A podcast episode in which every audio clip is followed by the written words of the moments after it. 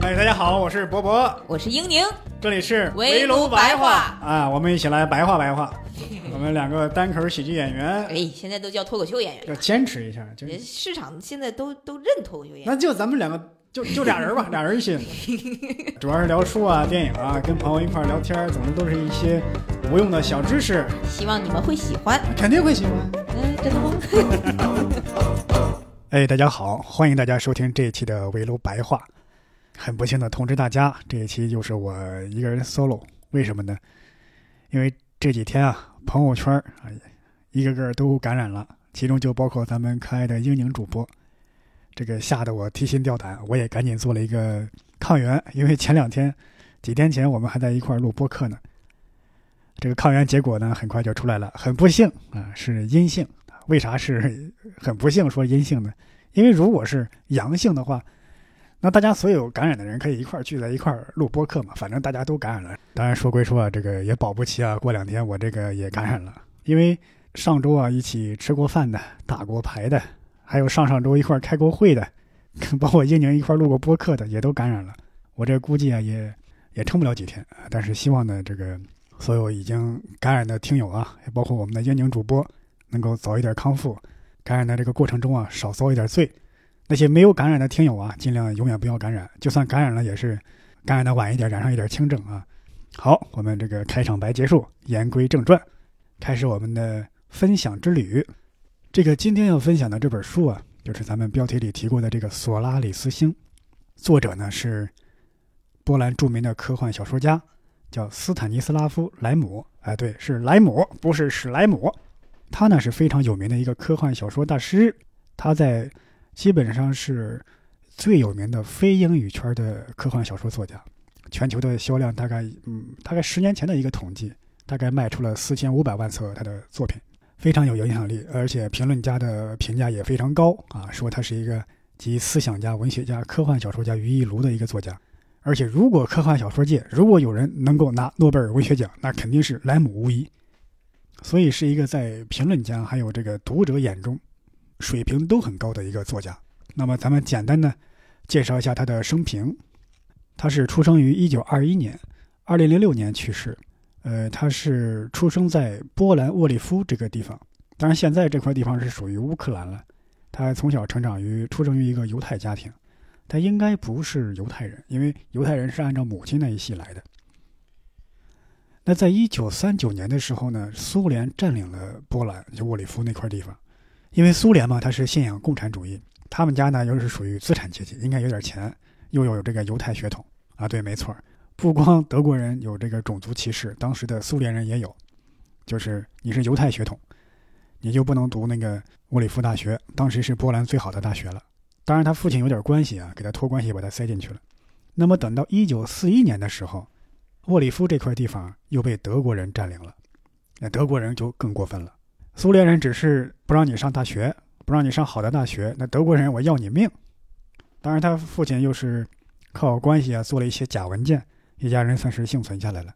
呃，这段回忆可以说是让莱姆终身难忘。他后来回忆起来的时候就说：“我知道我的祖先是犹太人，但我对犹太文化一无所知。所以，你要真较真儿啊，还真的是纳粹立法让我意识到我的血管里流的是犹太人的血。”这其实是一种幽默的说法，但今天来看，也许这种特殊的经历会影响到他的创作，让他想要这个脱离开种族身份的界定，以一个更超然的视角去审视、去看待人类自身。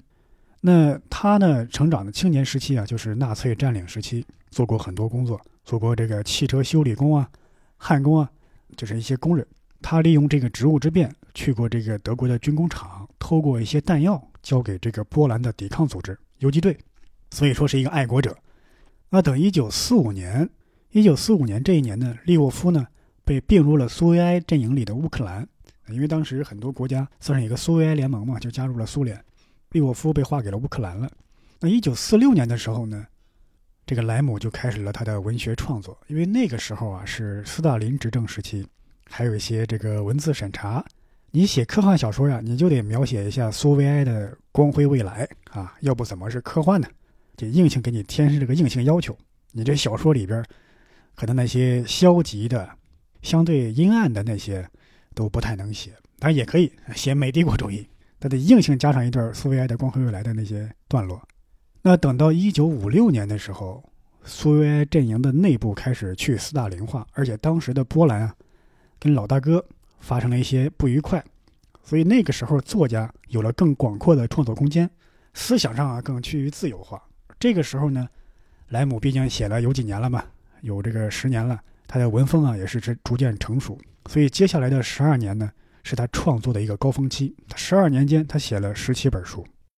他呢就平时有点瞧不上美国的科幻啊，觉得美国的科幻呀都不入流啊，整天想那些科技啊，那个人类有了科技之后多么多么发达啊，征服银河系、征服全宇宙啊，外太空飞船呀这些，他对这些不太感兴趣。他唯一瞧得起的一个美国的科幻小说家就是菲利普·迪克。就是写那个机器人会梦见电子羊嘛，后来改编成《银翼杀手》电影那个作家啊，还写了《高保奇人》。菲利普·迪克确实是一个比较有个性的一个呃科幻小说家。好啊，简单的介绍完这个莱姆的这个生平之后，咱们开始正式介绍一下他的这个小说《索拉里斯星》。这个索拉里斯星呢，一句话概括他的故事很简单，就是一个科学家在外星球看到了死去十年的妻子。那如果说的稍微详细一点，那这个情节就是他杜撰了一个星球，叫索拉里斯星。这个索拉里斯星呢，跟人类已知的星任何星球都不太一样，它是被成片的海洋所覆盖，而且这个海洋啊，是一个独立的一个生命体，它是一个整个一个生命体，变幻莫测。啊，人类研究多少年了，对它还是一无所知。它会出现一些模仿体，比方说你的飞船。你的直升飞机过去了，它啪就能把这个海面给变成飞船，变成直升飞机那个样子。而且这个会出现一些对称体、一些不规则体，它变化的时候调动的能量又是非常的惊人，以人类的这个那个时候的科技根本就做不到。但是为什么这么变啊？怎么跟他交流、跟他沟通？人类研究了一百年了，还是一筹莫展。而这个小说的主人公呢，是一个心理学家。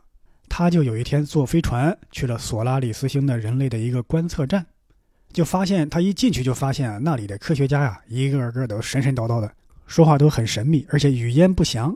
但意思就是根本就不想搭理他，说你赶快走吧啊！但是按照我们常规的小说和电影的套路，越是神秘，主人公越是不想走啊，越是要留下来探索一番。那么接下来呢？当天晚上他睡了一觉，第二天就见到了自己死去十年的妻子。他就很奇怪，问别人这怎么回事啊？其他人就给他解释了啊，说索拉里斯星啊，它这个海洋是一个生命体，而且这个神通广大。它呢也不知道用什么方式能够调取你的潜意识，把你的潜意识啊给实体化。你想什么来什么，怕什么有什么。注意是你的潜意识，不是你的表意识，就是你潜藏在脑海中，你自己都没有想到的潜移默化的那种意识，你自己控制不住的那种意识。它能把这给调出来，然后实体化。这个小说里啊，借这个科学家之口，举了一个非常直白又恶心，甚至是有一点恐怖的例子。假如你潜意识中你爱上了一条内裤，他真的可能当天晚上变出来一个大裤衩去找你，而且变出来的这个实体呢，你杀不死，你就算杀死了，就跟那个终结者似的，第二天啪又来了。科学家把这种海洋，也就是索拉里斯星的海面造出来的这个实体，称之为访客。那主人公呢，他的访客就是他死去十年的妻子。他呢，还耍了一点小手段，就是把他这个变出来的这个妻子啊，送上了一艘小型飞船，然后啪发射到太空。他以为这样，哎，就能解决这个问题了，但是并没有。第二天，他的妻子又出现了。那么接下来有两个问题，第一。如何跟这个自己妻子长得一模一样，说话呀、性格呀、动作呀、肢体啊各方面都一样的人跟他相处？对，他是跟他一模一样，但是直白的、直说的讲，他就是一个怪物，怎么跟他相处？另外，这个索拉里斯星为什么会这样？为什么要变出这样的人来，去去打扰到他们的生活？是善意的还是恶意的？或者说仅仅是索拉里斯星这个星球给他们开的一个玩笑？你不知道。于是，接下来探索索拉里斯星，还有这个发展出跟自己这个妻子相处的一个模式，这两件事就捆绑到了一起。这就是这个小说的一个主要的一个情节。当然，后边还有一些结局啊，嗯，这个我们就不剧透了啊，大家自己去看。那这个小说它的主题呢，呃，我觉得有两重。第一重呢，就是在莱姆的小说中反复出现的主题，就是接触，就是怎么跟地外生命打交道，跟他建立联系，互相交换自己的知识、文化、智慧。另外一个呢，就是他会在索拉里斯星球上这个跟地球环境截然不同的一个地方，给你造出来了一个你的爱人，怎么跟这个爱人相处？一个是跟外星球接触的层面的，一个是人类情感层面的，这是两个主题。我读下来的时候就会感觉，莱姆塑造的外星人啊，跟其他的小说的外星人有非常大的不一样。因为一般情况下，我总结一下我看过的一些科幻电影啊、科幻小说啊、各种科幻作品，它外星人的长相啊，包括他们的文化呀，也就是无非那么几种。第一种长相就是有点类似于童话人物。或者说，人类地球上已有的元素的一些拼贴变形，比方说斯皮尔伯格拍的那个《E.T. 外星人星球大战》啊，里边那个楚巴卡，我就就是可以简单的看成一个长毛猩猩嘛，对吧？无非是啊，那说那些话，只有那个韩索罗能听懂，其他人听不懂。包括《阿凡达》，《阿凡达》跟人类的长相也没有太大的一个差别，就蓝皮肤、大一号的人类，然后这个后边多个尾巴，比人类更强壮一些。因为我在想，因为这样的科幻作品啊，它毕竟是一个商品，它不太可能做出太天马行空、太出格的一些外星人的形象。它要考虑到这个受众的接受这个程度。当然，也有一些长相比较奇怪的，像那个克苏鲁的那些科幻作品里的那些外星人的长相，那是更恐怖一点的。那么最让人费解的，我觉得就是《三体》里的三体人的设定。刘慈欣就没有写这个三体人的设定，只能靠一些侧面的描写去反推。比方说，这些人不会说谎。在《三体一》里边，他们玩一种游戏，就人形计算机。这个人就每一个人就好像计算机里的一个元件你的一个想法马上就能给瞬时间传达给其他人。所以有人就在想，是不是这些人，呃，头上长了一个类似于显示屏一样的东西？我的想法是直接生成一串代码。啊，我想到什么代码直接就显示出来了，我没办法隐藏，所以就我想到什么就别人就能看到什么，我没有办法说谎，这是那个外星人的一些形象。那具体在跟外星人接触的时候，很多小说中描述的也有那么几个类型啊。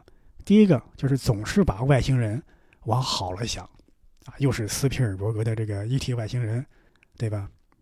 要跟人类做朋友。非常和平，反而是人类要害这些外星人。另外呢，就是我觉得一个典范的代表就是阿瑟克拉克写的一系列作品。阿在阿瑟克拉克笔下的那个外星人就是一个科学意义上的上帝，他要点化人类啊，启蒙人类。阿瑟克拉克有一个小说叫《童年的终结》，里边有一个外星人叫超主，当然是一个群体，能够解决人类地球上所有的问题，什么饥荒啊、战争啊、瘟疫啊。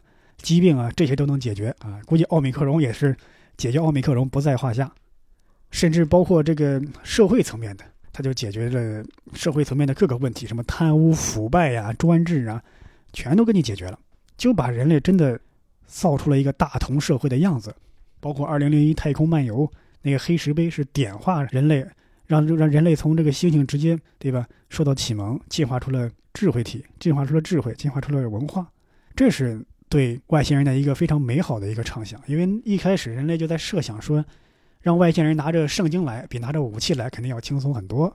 当然，还有一种就是外星人带着坏的目的来的，比方说这个火星人入侵地球、世界大战这样的，还有那个中国产的这个科幻巨片《上海堡垒》啊，外星人就要夺取地球的一种矿产资源啊！你想，这个外星人他的这个。动力源都能驾驶着这个飞船穿越过来了，来到地球上，他就图地球这点矿产，就图地球这点小蝇头小利，他就喜欢这个啊！你也想不明白为什么？我后来想了想，可能一开始人在设想外星人的时候，他有一种美好的想法，可能在那个时候科幻还是处于比较稚嫩的时候，人们渴望着改造这个世界，让这个世界更加的美好。我们自己做不到这一点，而且我对这个神学已经没那么信任了。那么就期待有一个外星来的带着高科技的文明，哎，积极的介入人类的生活。稍微给我们仨瓜俩枣，哎，就能把我们这个社会改造好了，人人生活的很幸福。那么后来又觉得，人家凭什么给你这些呀？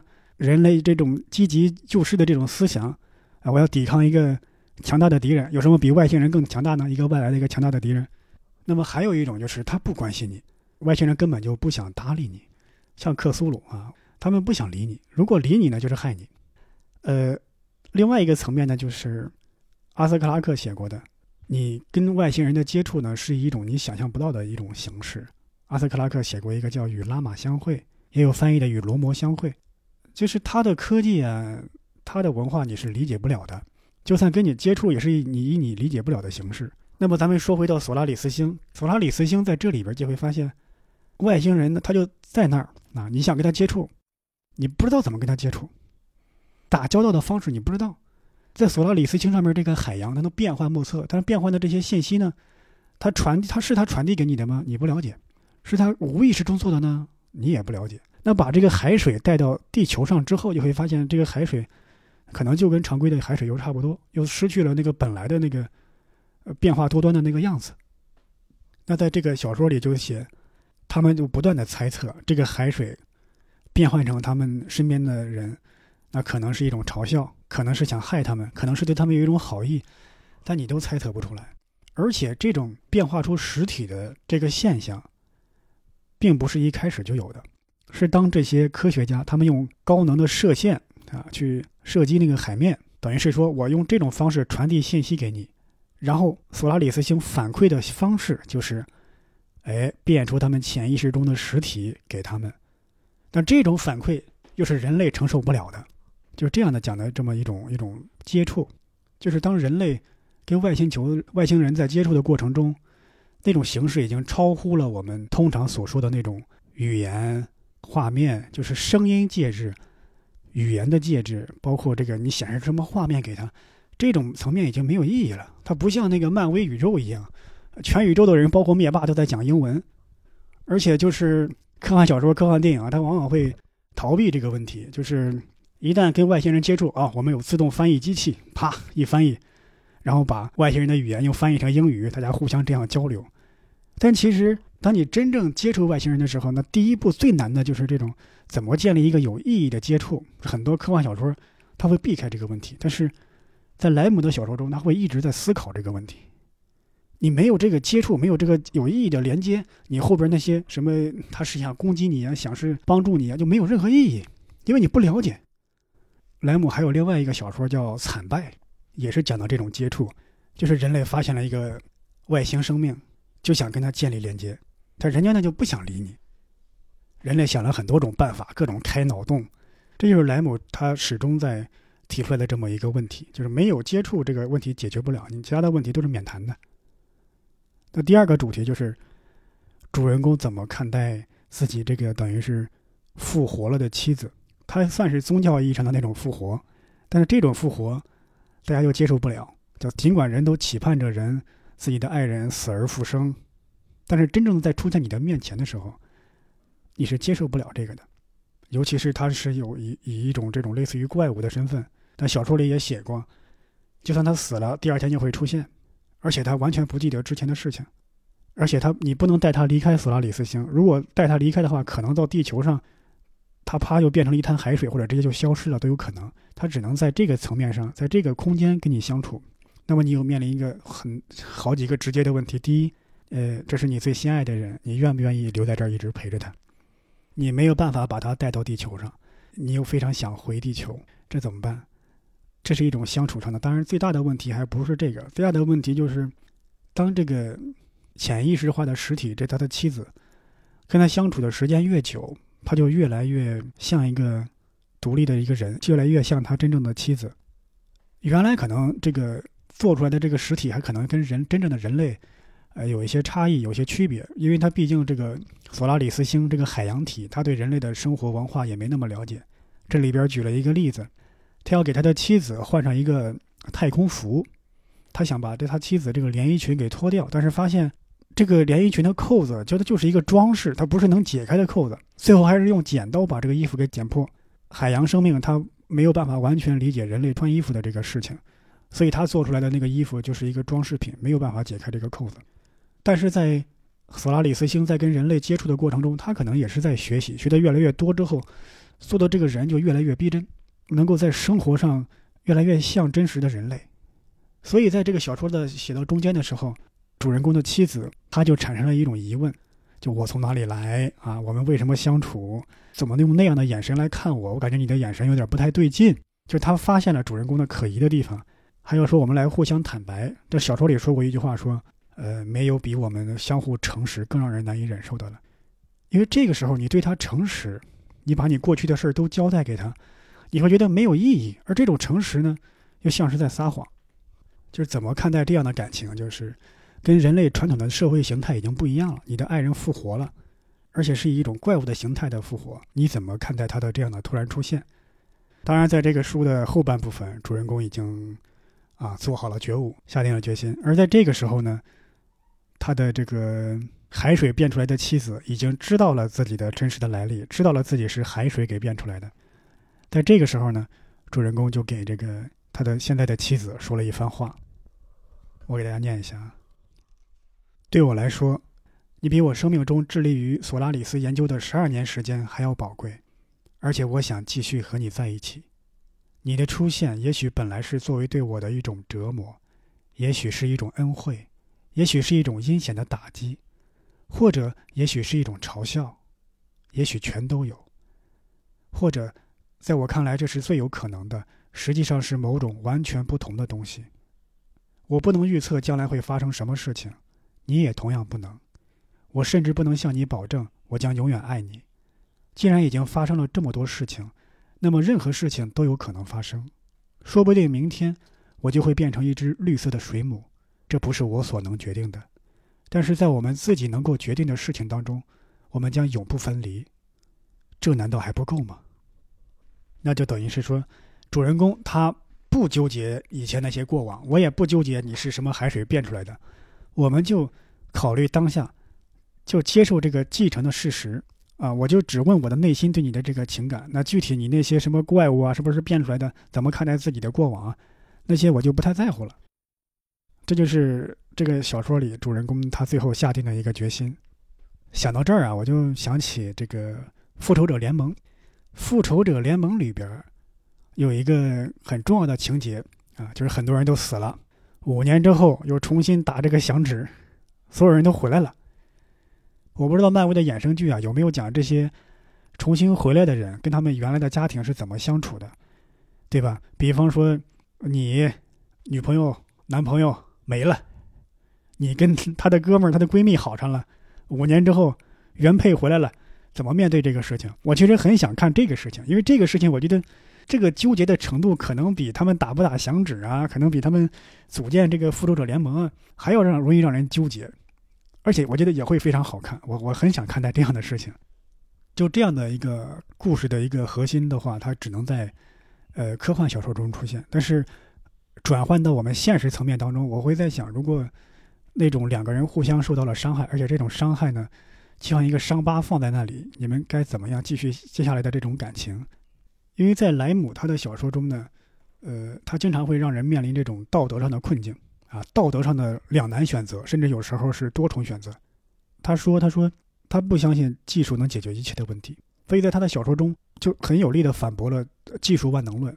而在很多的科幻小说中，都觉得是技术万能啊，我们能解决瘟疫、解决饥荒，我们能解决各种社会层面的问题，这个甚至包括人的这个感情啊、生理、心理啊都能解决，对吧？我可以给你调配一些东西，一一一杯魔法药水，对吧？让你爱上这个人，等等之类的。就是爱情也可以用通过科学的手段来控制的，对吧？实在不行，给你打上一个思想钢印，你你以后就不能干嘛干嘛。你看上什么？你看上别的男人，看上别的女人，那就感到恶心，你眼里只有他。这种很多的科幻小说家就是技术论者，认为技术能解决一切的问题。就比方说，咱们中国的著名的科幻小说家刘慈欣，他就是坚定不移的技术论者，就认为技术能解决所有的问题。莱姆呢，他就是提出了另外一种可能，就是技术解决不了我们道德上的困境。那这个小说呢，在一九七二年改编成了电影，上映了，中文翻译叫《飞向太空》。是苏联著名电影大师塔科夫斯基拍的。我看了一下啊，豆瓣上评分高达八点七分。但坦白说呀，我不是很喜欢这个电影，呃，很不喜欢。呃，为什么呢？因为科幻片啊，是对电影工业的水准要求最高的一个片种，它要建立在大量的一些科幻的一些场景的基础上。这个世界你得先让我信了，我信了这个世界是真实的，我建立起一个这个世界的一个完整的一个图像、一个形象，那接下来你的剧情推进、你的主题表达，我才愿意去跟着你去探索。那我不信你把那个主题硬塞给我，把那个故事硬硬怼到我脸上，那我也不信。塔科夫斯基这个电影啊。在技术层面上啊，就是有点粗糙，甚至可以说是简陋乃至贫穷。他没办法让我相信。你就对比一下另外一部电影，叫《二零零一太空漫游》。《二零零一太空漫游》是一九六八年上映的，比这个《飞向太空》还早四年。但是你看它的那个特效水平，是远远的超过了这个《飞向太空》。当然了，也也情有可原啊。那个《二零零一太空漫游》它的投资比较巨大，美国的这个工业水平确实比老大哥要高上一筹。所以，二零零一太空漫游是能让我信的。这个飞向太空确实不能，但是你别拍呀！你要拍，你就得你得你得做到那一点。而且这个小说，它就写的一个太空场景啊，你你你拍飞向太空，你你不做成那个样子，你没有做好充分的准备，你就贸然就开拍了。我看的时候，就就贫穷的、粗糙的，让我感觉有点可怜，甚至是有一点好笑。咱就对比一下小说跟这个电影。小说里边百分之九十九的场景都是发生在索拉里斯这颗星球上，只有开篇是地球上可能有一个，呃，飞船发射的一个场景，大量的飞船考察站啊，包括这个海水的变化升腾，大量的这种奇观式的描写，在电影中呢乏善可陈。电影中一百六十分钟的电影，四十分钟讲的是地球上的故事，而且又是讲的一个。俄罗斯一个村庄有池塘，有这个呃草坪，一个农家小屋、小院儿，还有一个骏马，这是可能是非常好看的这个俄罗斯乡村的一个场景。但是在科幻片里边，它真的很不搭。前四十分钟，主人公还没有出地球呢，甚至他没有出村呢，新手村都没有出，好不容易升空了。你再对比一下《二零零一太空漫游》的那个电影，《二零零一太空漫游》这个飞船跟空间站。怎么对接？怎么从飞船进入空间站？有一个非常详细的一个展示。但是《飞向太空》这个电影，主人公啪就直接已经出现在空间站了，已经出现在检测站了，非常的偷工减料。就是我没想到一个制作组一个电影能有这么的贫穷，没有足够的资金，你可以去拍《这个男人来自地球》这样的走创意型的科幻片，你非得要拍这种只有高投资的方式才能制作出来的一部太空题材的一个科幻片。而最离谱的是，这个 为了拍出那种未来都市的感觉，摄制组去了一趟日本啊，就过那个日本那个高架桥，出现几颗汉字，这就代表着未来都市，啊，可能在当时日本它的这个呃基建水平啊，在当时是世界一流，但也不至于让当时的观众就认为这是未来都市的感觉。